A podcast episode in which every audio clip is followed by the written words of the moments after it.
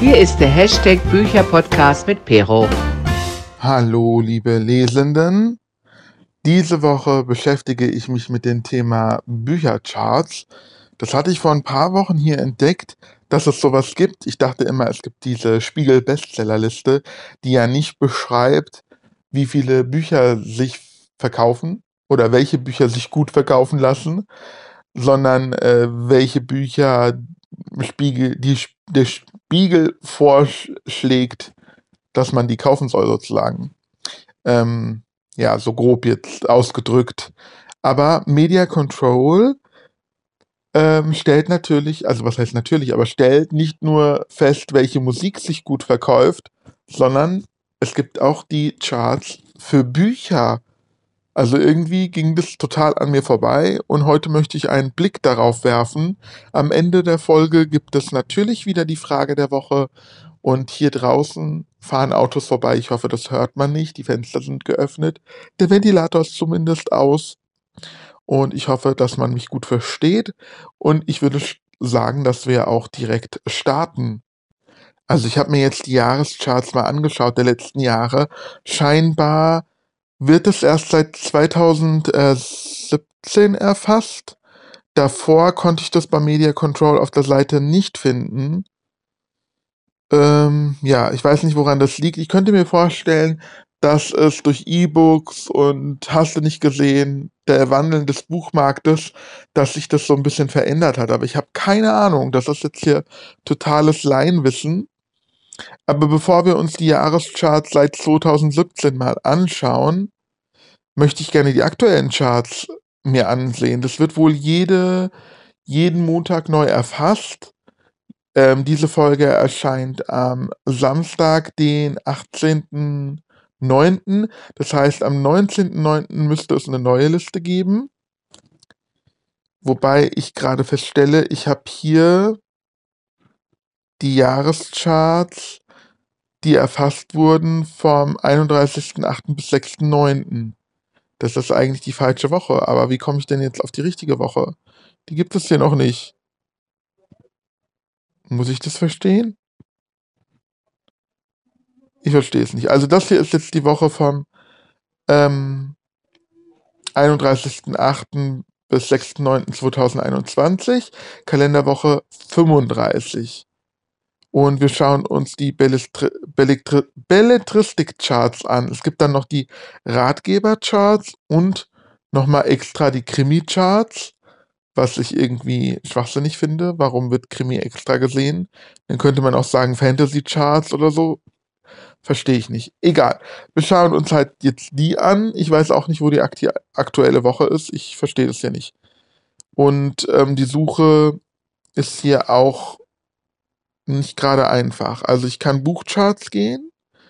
Und wenn ich auf Buchcharts gehe, ist halt die ähm, Woche die 35. Kalenderwoche. Ich verstehe es nicht.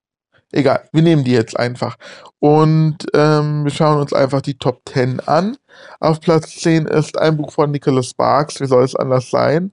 Mein letzter Wunsch bei Heine erschienen. Und ist abgestiegen von Platz 9. Ja, Nicholas Sparks soll ja sehr gut sein. Ich stelle mir darunter immer so Schnulzenbücher vor, das ist halt überhaupt nicht meins. Auf Platz 9 aufgestiegen von Platz 10 ist Billy Summers von Stephen King, auch bei Heine erschienen. Wow, Heine ist echt gut dabei anscheinend. Aber Stephen King ist leider auch überhaupt nicht meins. Also, ich habe es ja öfter hier schon mal erwähnt, dass ich es probiert habe, aber nee. Er erzählt mir zu aufschweifend, ausschweifend, dann warte ich lieber auf die Verfilmung, ehrlich gesagt. Dann haben wir auf Platz 8 abgestiegen von der 7 Bretonische Idylle Jean-Luc Banalek Kiepenhauer und Witsch Verlag. Das Buch sagt mir jetzt so gar nicht. Und äh, wenn ich das jetzt mal anklicke, kann ich das anklicken? Ich kann es nicht anklicken. Warum kann ich es nicht anklicken? Naja, egal. Ähm, aber das Cover sieht so ein bisschen sachbuchmäßig aus. Ich weiß jetzt auch nicht, auch die, ähm, der Titel Bretonische Idylle. Das klingt jetzt nicht nach einem tollen Roman, muss ich ganz ehrlich sagen. Auf Platz 7, wie sollte es anders sein? Natürlich haben wir da einen Fitzek der erste letzte Tag von Sebastian Fitzek bei Drömer erschienen. Das ist äh, abgestiegen von der 4. Das Buch ist ja jetzt schon relativ alt. Das ist doch im Frühjahr erschienen. Ich habe es ja auch erst jetzt gelesen und ich war jetzt nicht hundertprozentig äh, überzeugt davon. Aber ja, es verkauft sich anscheinend immer noch sehr gut. Genauso wie auf Platz 6, was gleich geblieben ist, Miss Merkel von David Safir bei Rowold erschienen. Und Miss Merkel, ja, habe ich auch gelesen. Anfangs fand ich die Idee ganz witzig. Ich glaube auch einfach, dass ähm, ja hier Angela Merkel die Protagonistin ist. Das überzeugt halt Käufer nach wie vor, obwohl das Buch auch jetzt schon eine Ewigkeit auf dem Markt ist. Äh, ja, aber der Anfang ist relativ witzig. Gerade weil man sich vorstellt, dass äh, die Protagonistin Angela Merkel auf den Spuren von Miss Marple geht, aber ja, im Laufe der Geschichte nutzt sich der Gag ab und die Geschichte an sich ist leider ein bisschen langweilig. Auf Platz 5, wohl auch gleich geblieben zur Vorwoche, da haben wir Die Verlorenen von Simon Beckett. Äh, bei Wunderlich erschienen. Ich habe schon ein paar Simon Beckett, Beckett Bücher gelesen, allerdings seine sehr alten Werke, der Voyeur, wie hießen die alles? Ein Voyeur, was gab's denn da noch? Diese weißen Cover mit der roten Schrift. Ich habe jetzt leider vergessen, wie die alle hießen. Ich habe die auch noch da. Egal, ist ja auch wurscht. Die haben mir gut gefallen. Dann habe ich einen, ähm, wie heißt der Protagonist? Irgendwas mit Hunter. Da habe ich davon den ersten Band gelesen. Das hat mich leider nicht überzeugt und deswegen habe ich danach nie wieder ein Simon Beckett Band gelesen. Auf Platz 4, abgestiegen von der 3, haben wir Dunkelblum von Eva Menasse oder Menasse im Kiepenhauer und Witsch Verlag erschienen, genauso wie die bretonische Idylle. Scheint ja ein recht erfolgreicher Verlag zu sein. Ich glaube, ich habe noch kein Buch von Kiepenheuer und Witsch gelesen. Ja, und das spricht mich jetzt auch nicht an. Ich weiß nicht, worum es gehen soll. Dunkelblum, da ist ähm, eine weiße Blume auf schwarzem Grund, glaube ich, auf dem Cover, soweit ich das erkenne. Die Bilder sind hier sehr klein auf meinem Handy. Ich sollte mal die Helligkeit erhöhen. Äh, kann ich nicht so gut erkennen, ehrlich gesagt. Und leider kann man die Bücher hier auch nicht anklicken, um mehr dazu zu erfahren. Aber es ist kein Buch, was mich anspricht. Auf Platz 3, abgestiegen von der 2, haben wir Über Menschen von Juli C. aus dem Luchterhand Literaturverlag. Der Verlag sagt mir auch so überhaupt gar nichts und das Cover sagt mir nichts. Da sehen wir eine Straße, rechts und links ein bisschen grün und weißer Himmel sozusagen. Über Menschen. Ich weiß nicht, was mir das Buch, also was das sagen sollte. Da müsste ich mir die Beschreibung durchlesen, aber so jetzt auf den ersten Blick würde ich sagen, nö, ist nicht meins. Auf Platz 2 haben wir Markus Heitz, Die Rückkehr der Zwerge 1. Ach, da hatte ich doch neulich hier mal irgendwo drüber geredet, im Knauer Verlag erschienen. Ach genau, da hatte ich hier gesprochen mit dieser ganzen Zwerge. Ach, als ähm, FollowerInnen ihre Lieblingsbücher nennen äh, sollten. Da gab es ja diese Zwerge-Trilogie, glaube ich, war das. Und das ist jetzt die Fortsetzungsreihe, die Rückkehr der Zwerge. Stimmt, also so Fantasy. Und das ist ja gar nicht so meins, auch nicht. Ja, und auf Platz 1 haben wir drei Frauen, vier Leben.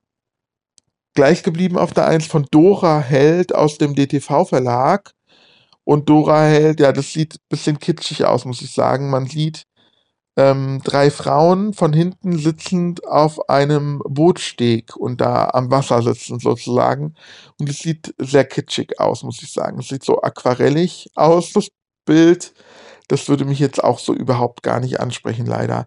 Ich gucke gerade mal noch ein bisschen hier äh, in die Ratgebercharts. Da haben wir auf Platz 10 gleich geblieben von Dutch Oven oder Oven. Sauerländer Bibi Crew Tim Ziegewald, Sebastian Buchner. Das ist ein Kochbuch. Okay, brauche ich nicht. Let's Bake von Kat Katrin Menzinger ist auf Platz 9. Auch ein Kochbuch scheinbar, neu eingestiegen. Auf Platz 8, abgestiegen von der 6, haben wir Das Kind in dir muss Heimat finden. In drei Schritten zum starken Ich von Stefanie Stahl. Okay. Auf Platz 7 neu eingestiegen haben wir die Olympischen Spiele Tokio 2021, auch nichts für mich. Auf Platz 6 abgestiegen von der 3 Simple, das Kochbuch von Jotam Ottolenghi. Achso, ich habe jetzt die Ver Verlage gar nicht genannt, aber diese Verlage sagen mir eh nichts. Ähm, auf Platz 5 haben wir neu eingestiegen Erfülltes Leben von Friedemann Schulz und, und ach, Friedemann Schulz von Thun. Ist jetzt auch nichts für mich. Auf Platz 4 äh, aufgestiegen von der 5 Henslers Schnelle Nummer, ein Kochbuch von Steffen Hensler. Auf Platz 2 also sind ja fast hier nur Kochbücher. Auf Platz 3 abgestiegen von der 2 Medical Cuisine von Johann Lafer und Matthias Riedel. Auf Platz 2 neu eingestiegen mit mutigem Schritt zurück zum Glück von Margot Kessmann und Andreas Helm. Das sind eher so, also das sind Lebensberater. Und auf Platz 1 gleich geblieben, das Kind in dir muss Heimat finden von Stefanie Stahl. Hä? Ach, das ist auf Platz 1 und das, was ich vorher auf Platz 8 vorgelesen habe, das ist das Arbeitsbuch dazu. Aha, so kann man natürlich auch zwei ähm, Fliegen mit einer Klappe schlagen. Ja, also das ist jetzt überhaupt nichts für mich. Und hier bei Krimi wiederholen sich manche Titel. Auf Platz zwei, auf Platz eins zum Beispiel Die Verlorenen von Simon Beckett und auf Platz zwei Miss Merkel von David Safir. Dann haben wir was von Charlotte Link, dann haben wir das von Jean-Luc Banalek nochmal, was ich jetzt nicht verstehe. Bretonische Idylle ist auf Platz 4. Bei den äh, Belletristik-Charts ist es dabei. Die Täuschung von Charlotte Link ist auf Platz 3 ist aber bei den Belletristik-Charts äh, Charts außen vor, weil als Krimi hier drin. Das verstehe ich nicht. Kann mir das jemand erklären? Das verstehe ich nicht. Naja, egal. Also, äh, das sind jetzt hier die aktuell, aktuellsten Charts, die ich finden kann. Und jetzt gucken wir uns gleich nochmal die Jahrescharts an, was wir da so herausfinden. Ich würde auch sagen, wir starten mit 2017, wenn das die ältesten Charts sind, die ich hier so finden kann. Und ähm, okay, jetzt bin ich hier verwirrt, weil hier Buch, ach hier zu den deutschen Buchjahrescharts 2000, weil eben waren da noch ähm, DVDs, CDs, da war alles Mögliche jetzt gerade dabei. Nee, nee, nee, wir wollen zu den Büchern und hier gibt es scheinbar nur eine Top 5. Okay, die, also es ist nicht sehr übersichtlich, muss ich sagen. Also, zwei, hä? Was habe ich denn jetzt gemacht? Ich habe irgendwas angeklickt. So, also Bücher, Jahrescharts, also aus Deutschland. Ich rede hier leider nicht von der Welt oder so und ähm, ich beziehe hier anscheinend auch nicht die Schweiz oder Österreich mit ein. Also wir haben hier wirklich nur Deutschland. Und da haben wir auf Platz 5, also ich habe hier wirklich nur die Top 5. Altes Land von Dörte Hansen im Penguin Verlag erschienen. Ja, sagt mir jetzt so überhaupt gar nichts. Klingt aber auch eher so nach Ratgeber, muss ich sagen, aber ich habe keine Ahnung. Auf Platz 4 2017 Acht Nacht von Sebastian Fitzek vom Knauer Verlag. Ich wusste gar nicht, ist das 2017? Acht Nacht? Ich hätte jetzt schwören können, das Buch ist älter. Aber ist klar, dass Sebastian Fitzek in den Jahrescharts auftauchen muss. Und Acht Nacht habe ich selbstverständlich gelesen. Da gibt es eine extra eigene Folge über Sebastian Fitzek. Da könnt ihr auch nachhören, wie ich das Buch fand. Ähm, auf Platz 3 haben wir das Café am Rande der Welt von John Strelecki, Strelecki, ich weiß nicht, wie der ausgesprochen wird, aus dem DTV-Verlag. Das Buch sagt mir gar nichts, aber DTV ist auch nicht mein Verlag. Das sind ja meistens so, das ist so ein bisschen höhere Literatur und ich bin ja eher so der Mainstream-Unterhaltungsliteratur-Fanatiker. Deswegen, ja, kenne ich das nicht.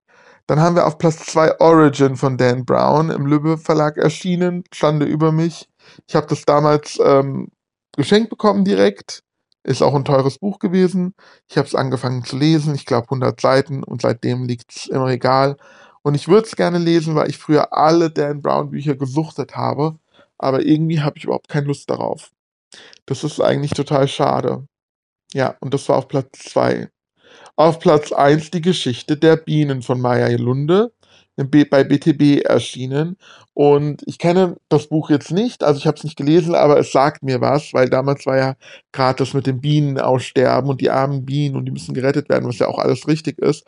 Und dann ist natürlich so ein Buch ähm, wirklich, ja, hat wirklich äh, gute Verkaufszahlen gehabt, sage ich jetzt mal so. Das ist wirklich durch die Decke gegangen.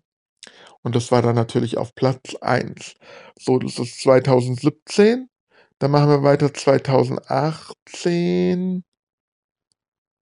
Habe ich da, das sind jetzt auch wieder alle möglichen Charts. Brr. Ach, Hörbücher hätten wir uns auch mal angucken können. Vielleicht haben wir am Ende noch Zeit äh, für Hörbücher. Jetzt muss ich hier auf Börsenblatt 2018 gehen. Ich verstehe das ja alles nicht. Ich verstehe es nicht. Die Bestseller des Jahres. Hm. Von hier aus kann ich dann in das Archiv des Börsenblattes. Okay. Jetzt habe ich hier 1. Juni bis 5. September. Ich verstehe es nicht. Wo, wo finde ich denn jetzt hier? Äh, okay, hier ist es so als Text. Hä? Ich verstehe das hier nicht. Muss ich das verstehen? Jetzt muss ich mir das hier noch zusammenklauben oder wie? Ich muss ja erstmal gerade durchblicken. Ich verstehe das alles nicht. Also tatsächlich habe ich hier nur einen Text sozusagen vom Börsenblatt von 2018. Also das ist ja alles, man muss ja alles an Infos zusammensuchen. Auf Platz 1 habe ich, also jetzt kann ich leider von, nicht von hinten nach vorne gehen, weil ich muss jetzt diesen Text hier überfliegen. Auf Platz 1 war tatsächlich Sebastian Fitzek mit welchem Buch in dem Jahr? Ähm, das Grauen hat einen Namen aus Sicht der Buchbranche. Ja, aber welches Buch? Der Insasse. Der Insasse ist es, genau. Ja, das Buch hatte mir auch gut gefallen. Der Insasse war auf Platz 1. Und das war das erste Mal, dass wohl Sebastian Fitzek nach der Therapie 2006 das erste Mal wieder auf Platz 1 der Jahrescharts war. Also der war wohl immer ganz oben mit dabei, aber auf Platz 1 hat er es erst wieder mit der Insasse geschafft. Das ist ja interessant. Ja, und da muss ich jetzt ein bisschen runter scrollen, weil jetzt wird viel über Sebastian Fitzek äh, schwadroniert. Und dann haben wir auf Platz 2 ähm, die Tyrannei des Schmetterlings von Frank Schätzing. Kiepenhauer und Witsch Verlag und Frank, Schät Frank Schätzing habe ich leider noch nie gelesen. Ich habe hier ein Buch stehen aus, äh, ich sag mal, Dekogründen, weil ich habe es auch nicht vorzulesen äh, wie hieß dieses ganz berühmte Buch von Frank Schätzling, dieser dicke Wälzer? Ich habe jetzt den Namen nicht im Kopf. Es tut mir leid. Und die Tyrannei des Schmetterlings, das habe ich mitbekommen, dass das so gehypt war. Jeder hat sich gefreut, aber ist leider nichts für mich. Und auf Platz 3 haben wir wieder Dörte Hansen mit Mittagsstunde aus dem Penguin Verlag. Hier sind jetzt leider auch überhaupt keine Cover, das heißt, ich kann überhaupt nicht drauf eingehen. Aber ja, Mittagsstunde ging völlig an mir vorbei. So, dann wird hier über die Top 25 gesprochen. Ähm, Platz 4 haben wir feindliche Übernahme von Tilo Sarrazin. Ein Finanzbuch, okay. Politiktitel in den Jahreszeit Platz 4. Und Platz 5, ja, dann haben wir die Top 5 zumindest. Feuer und Zorn von Michael Wolf oder Michael Wolf, ich weiß es nicht, Rowold, bei Rowold erschienen und auch wieder sowas wie ein Sachbuch. Also hier wird jetzt alles so ein bisschen Sachbuch, also hier geht es allgemein über die bestverkauften Bücher. Und ja, das muss jetzt ausreichen für das Jahr 2018. Dann machen wir mal 2019 weiter. Und da habe ich jetzt tatsächlich eine Übersicht mit den Top 10 als Grafik. Und da gehe ich einfach von hinten nach vorne durch. Auf Platz 10 haben wir zu nett für diese Welt. Jetzt rede ich ähm, also Ruperts Tagebuch von Jeff Kinney und ich liebe ja Gregs Tagebuch und Ruperts Tagebuch mag ich auch. Und das habe ich natürlich auch gelesen. Und ja, finde ich super. Dann haben wir auf Platz 9 Liebeskind von Romy Hausmann. Ich kann jetzt leider die ähm, Verlage nicht immer lesen, weil die Grafik, da sind die Cover zwar abgebildet, aber sehr klein und wenn ich es vergrößere, ist das sehr pixelig. Also müsst ihr leider jetzt äh, selber googeln, wenn ihr die Verlage wissen wollt. Aber auf jeden Fall haben wir Romy Hausmanns Liebeskind auf Platz 9. Auf Platz 8 haben wir wieder Jeff Kinney Gregs Tagebuch 14 voll daneben. Also hat sich besser verkauft als Ruperts Tagebuch, aber beide in den Top 10, was schon krass ist. Dann haben wir von Jaja Stanisic Herkunft. Das sagt mir jetzt gar nichts. Ist auch leider überhaupt nichts, was mich ansprechen würde. Jetzt schon vom Cover einfach nicht. Das ist nämlich sehr, sehr, ähm, ich sag mal, einfach gehalten. Weißes Cover, schwarze Schrift so ungefähr. Und da ist irgendeine Grafik drauf. Eine Schlange. Oder, nee, ein Drache, ein chinesischer Drache, glaube ich. Keine Ahnung. Dann haben wir von Dörte Hansen Mittagsstunde auf Platz 6 obwohl sie im Vorjahr schon weit oben in den Charts war, hat Mittagsstunde auch 2019 nochmal in die Jahrescharts geschafft. Also das Buch muss sich richtig gut verkauft haben, über viele, viele Monate lang. Dann haben wir auf Platz 5 Jean-Luc Banalek, Bretonisches Vermächtnis. Also nach der, was war das, irgendeine Idylle, bretonische Idylle? irgendeine Idylle kam jetzt das bretonische Vermächtnis. Jetzt sieht man da so ein bisschen Strand und ein bisschen Grün im Hintergrund, Meer. Ja, ist leider nicht meins. Dann Simon Beckett, Die ewigen Toten. Das müsste dann wieder so ein Hunter, David Hunter Buch sein. Heißt der Protagonist so? Ich weiß es gerade nicht. Weil das Cover ist jetzt wieder so gehalten wie die anderen aus dieser Reihe, während das neueste Buch, was ich vorher genannt hatte, nicht in diesem Stil gehalten wurde. Also hier haben wir weißes Cover mit einer schwarzen Schrift, da drauf den Titel, wobei äh, Titel und Autor, Autornamen sich wie bei einem Grabeskreuz sich überkreuzen. Ja. Auf Platz 3, wie sollte es anders sein? Sebastian Fitzek natürlich ist auch wieder vertreten. Das Geschenk. Ich finde es erstaunlich, dass der Inlassat sich besser verkauft als das Geschenk. Ja, aber möglich. Ja. Ähm, dann haben wir auf Platz 2 Ferdinand Schirach, Kaffee und Zigaretten. Das ist jetzt auch nicht meins. Ich habe ja jetzt was von ihm gelesen, glaube ich, was mir nicht so gut gefallen hat. Und Rita Falk auf Platz 1, Google Hupfschwader. Google Hupfschwader. Geschwader. Und ich wollte ja schon längst wegen einer Empfehlung von einer Freundin von mir, Rita Falk, gelesen haben, aber habe ich noch nicht ist auf meiner Bucketlist, sage ich mal. Bücher-Bucketlist, kann man das so äh, nennen. Ich habe aber kein einziges Buch von Rita Falk auf meinem Sub. Und ich schiebe das so ein bisschen von mir her, weil das für mich so ein bisschen öde aussieht. Das ist ja alles so ländlich, kann man das so sagen. Ähm, die Cover, ich weiß nicht, ob mir das gefallen wird, aber müsste ich mal ausprobieren. Ja. Und das waren jetzt die Büchercharts 2019. Und dann machen wir gleich weiter mit 2020. Es geht weiter mit den Jahrescharts 2020, wobei ich jetzt hier wieder eine Grafik habe. Top 5 Belletristik und Top 5 Sachbuch. Also hier die Media Control Seite ist nicht einheitlich. Ich ähm, blick hier ehrlich gesagt nicht durch. Ich habe Google bemüht, aber ja, ich komme, blick da nicht durch. Egal, wir machen jetzt beides. Ich fange an bei Sachbuch Platz 5. Da haben wir zu viel und nie genug von Mary L. Trump.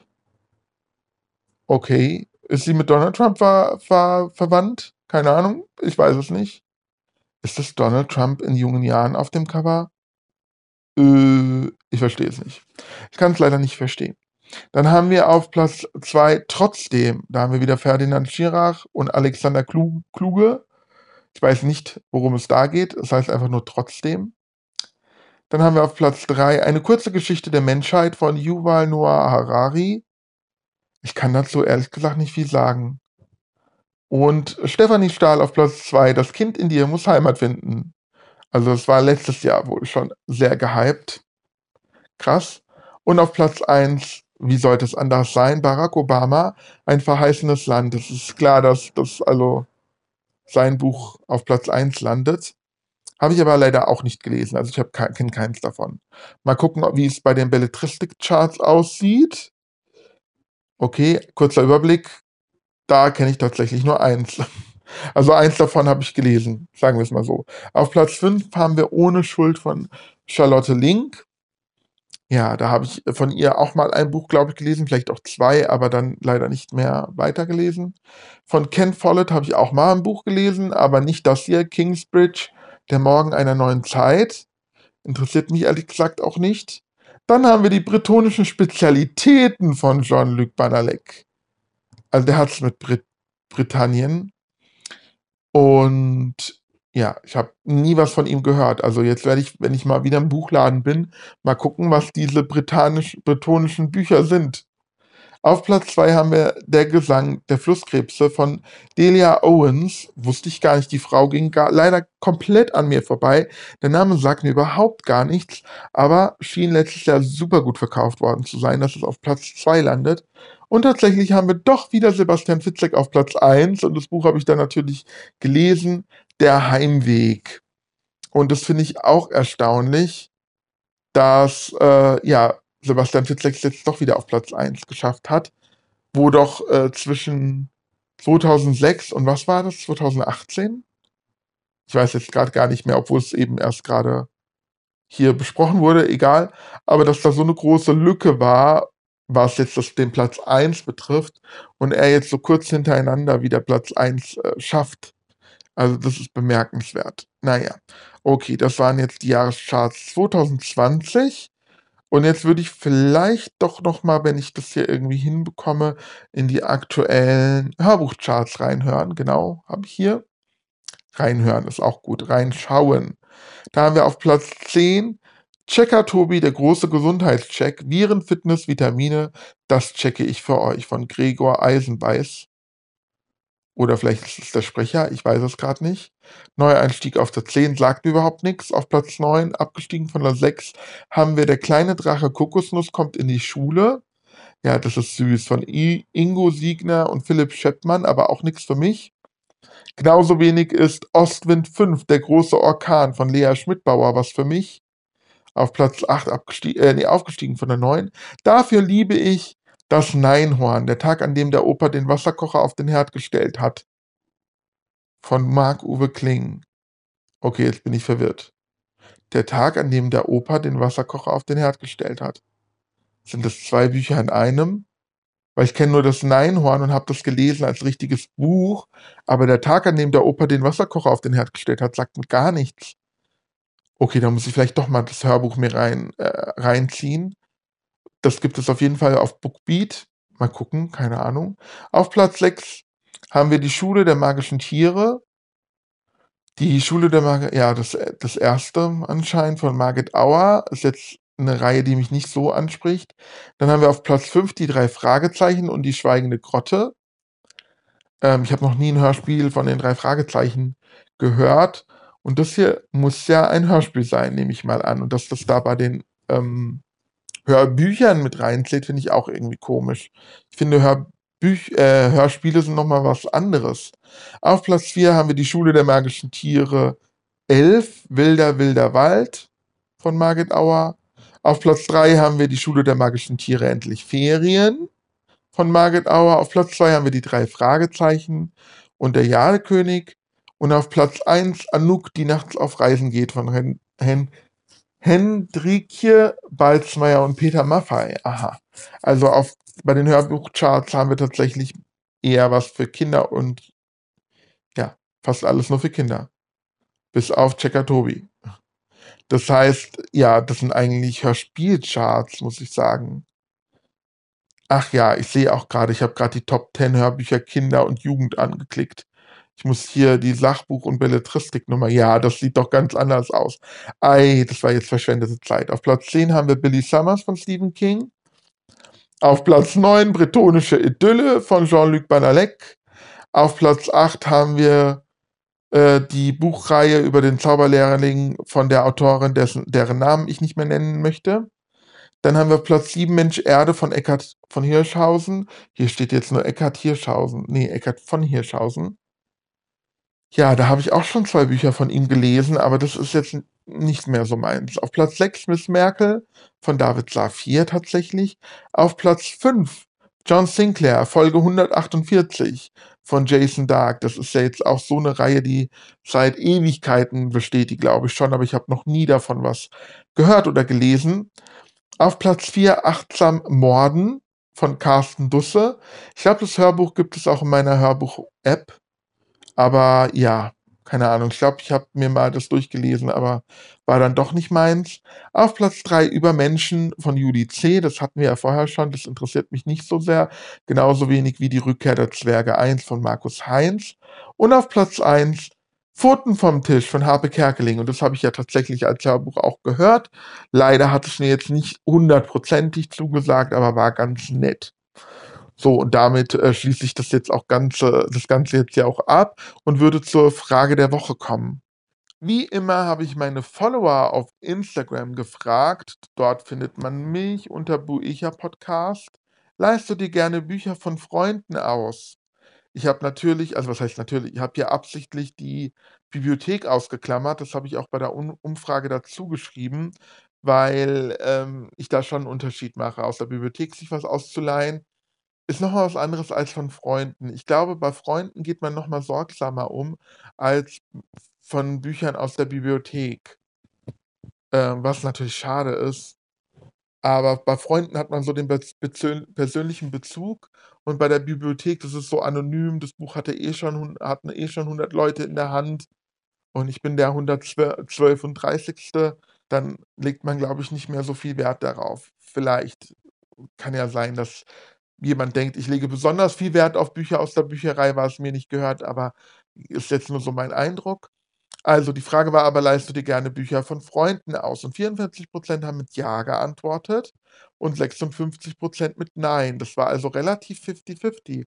Was mich wundert, weil meine FollowerInnen sind ja meistens selber BuchbloggerInnen und, ähm, haben so viel an Lesestoff, davon gehe ich jetzt mal aus, dass man gar nicht sich Bücher ausleihen muss. Also, bei mir ist es zumindest so, dass ich mir eigentlich kaum Bücher ausleihen müsste oder muss und deswegen das auch nur ganz, ganz, ganz, ganz, ganz selten mache, weil ich genug Lesestoff habe. Also, ich muss sagen, Bücher wenn ich mir 'n Büch Buch ausleihe von jemandem, das macht mir eher noch mehr den Druck, dass ich das auch auf die Schnelle lesen muss, weil die oder derjenige das Buch auch schnell zurückhaben will. Und ich habe ja schon mit meinem eigenen Sub genug Druck sozusagen. Deswegen erstaunlich, dass es fifty-fifty ist. Ich hätte eher gedacht, dass meine FollowerInnen die meisten sich keine Bücher ausleihen, weil sie genug eigenen Stoff haben. Ja, aber so kann's gehen, so kann ich mich irren. Und damit beende ich diese Folge. Ich danke fürs Zuhören. Schaltet nächste Woche bitte auch wieder ein und bleibt gesund auf jeden Fall bis dahin. Bye, bye, tschüss und ja, haut rein. Jetzt fiel mir nix Besseres ein, super.